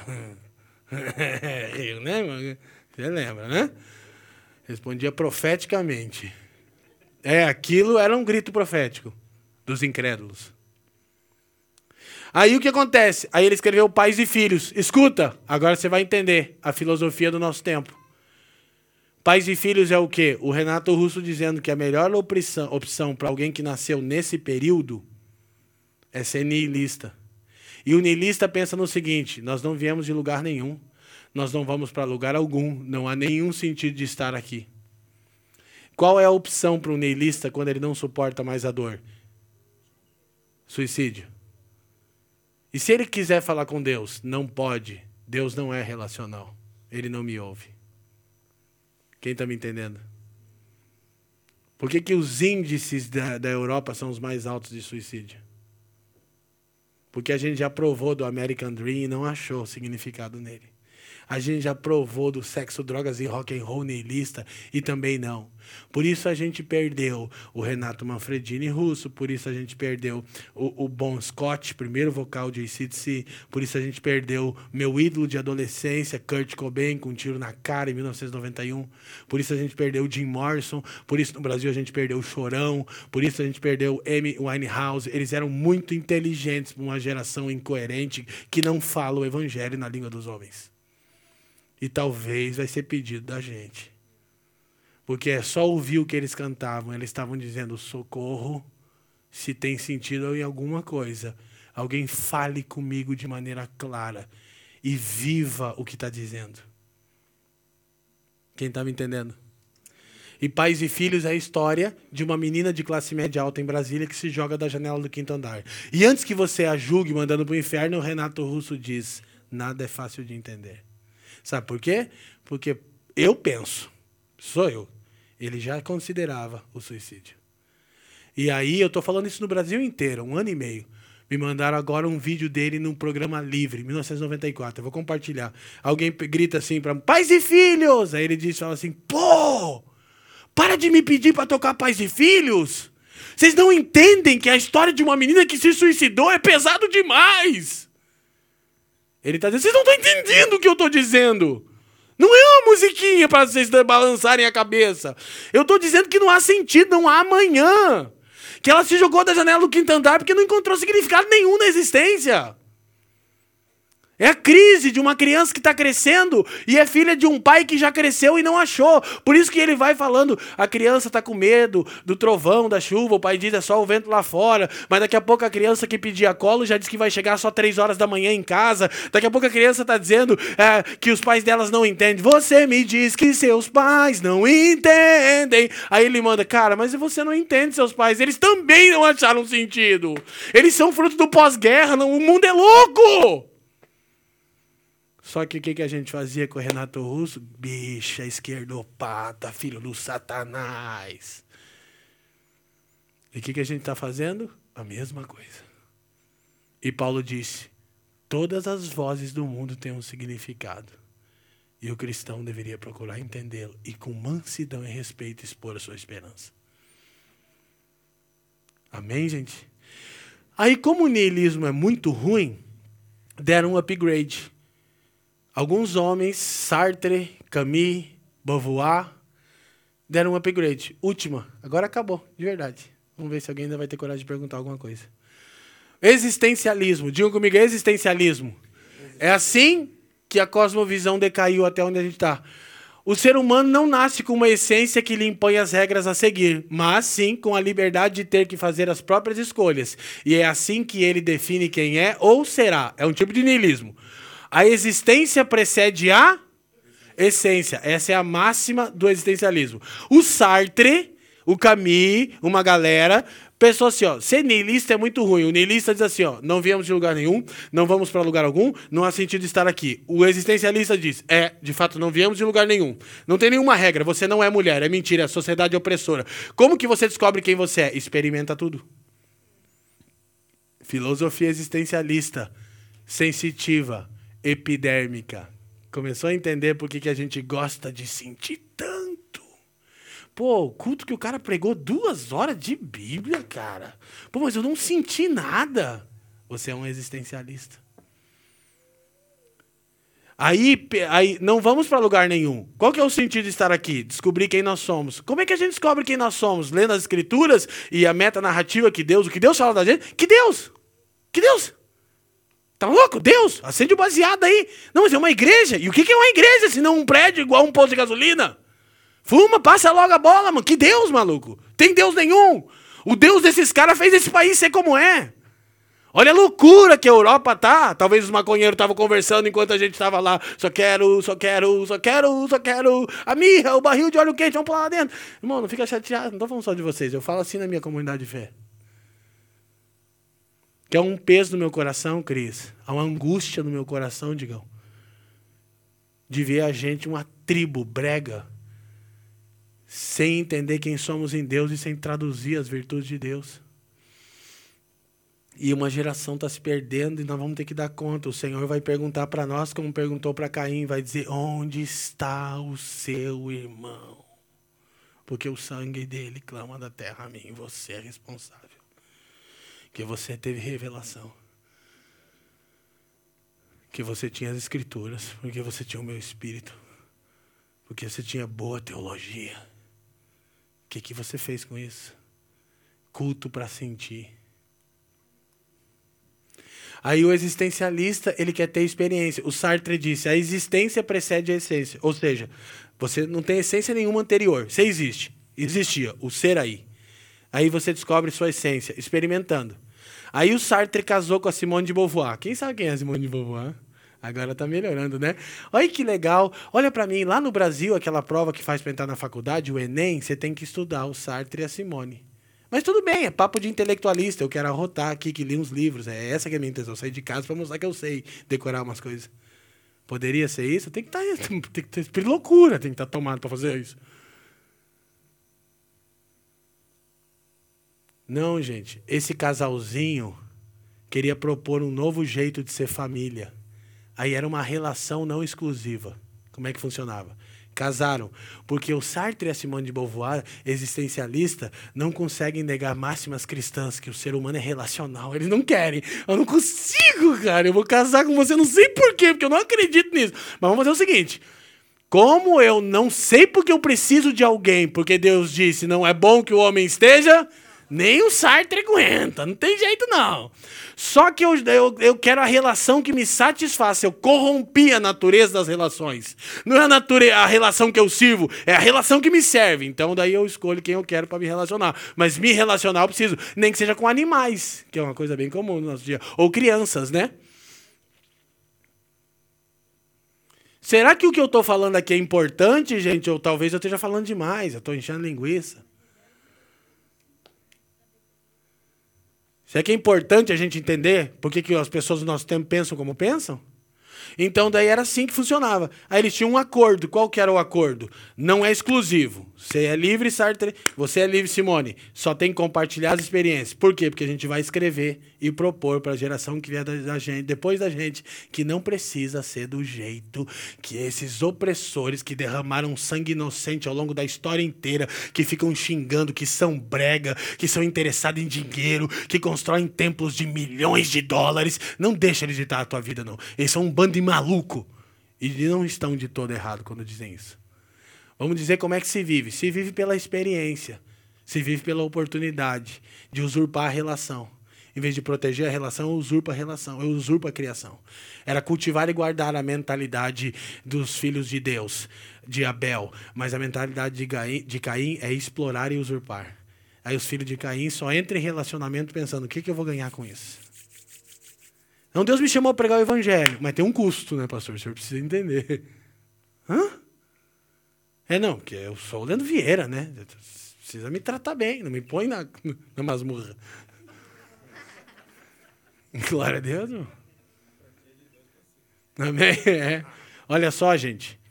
Aí eles estavam tentando propor. Então o Sartre se relacionava com as mulheres que ele queria, tinha que contar para Simone. A Simone se relacionava com os homens que ela queria e com as mulheres, com as suas alunas. Aí a Simone, os escritos dela estão dizendo para as mulheres aqui, para as nossas menininhas, para sua filhinha, Suco, que ela não é mulher, não precisa. Prova, experimenta, e o que te fizer feliz é sua essência. Aí meu amigo Salomão diz: Deus não é a vontade de estar feliz. Mas essas músicas tem que pensar. Eu quero só aquela do sentir. Por quê? Porque é a versão evangélica existencialista. O culto é totalmente sensorial. Ninguém quer ser instruído no intelecto quanto à vontade de Deus. A gente quer sentir, não sentir, não. Uh, ai! Agora gostei desse culto. Versão evangélica existencialista. Parece uma rave gospel. É a celebração do indivíduo no ambiente coletivo. Eu estou aqui curtindo, só que eu não quero envolver minha vida com a Raquel. Eu não quero envolver minha vida com a Vivi, porque vai que elas têm um problema que eu tenho que servir ela. Deus me livre, eu já tenho tanto problema. Eu só quero ver a nuca do irmão. Eu brinco, né, que os irmãos, a comunhão dos irmãos é nível hard, assim. O cara, ô oh, irmão, como é que você tá? Como assim, como é que você tá? É, tô lá, na, congrego lá com você. Sério? Claro! Deixa eu ver, irmão, dá licença. Olha. Ah, essa nuca senta na segunda fileira, cara. Ô, meu irmãozão, e aí? Tamo junto! Porque tudo que eu sei do outro é a nuca, porque o existencialismo diz para mim: curta você, viva você, você já não tem dinheiro, tua vida é tão difícil, é tão sofrida, já vem pro Brasil pra tentar ganhar uma librinha pra guardar pra você. Ai, tá tudo. Eu sei, louco sou eu, eu sei, louco sou eu. Pra essa geração só posso ser meu. Que vai que alguém me pede alguma coisa. Né? Vai que alguém tá passando uma necessidade e eu vou ter que servir. Quero não, cara. Deus me livre, já tenho tanto problema. Meus irmãos, que Cristo nos ilumine no seu precioso nome. Pouco mais do que isso eu vou trabalhando no livro, tá bom? Deus abençoe vocês. Vou parar aqui. Tá bom?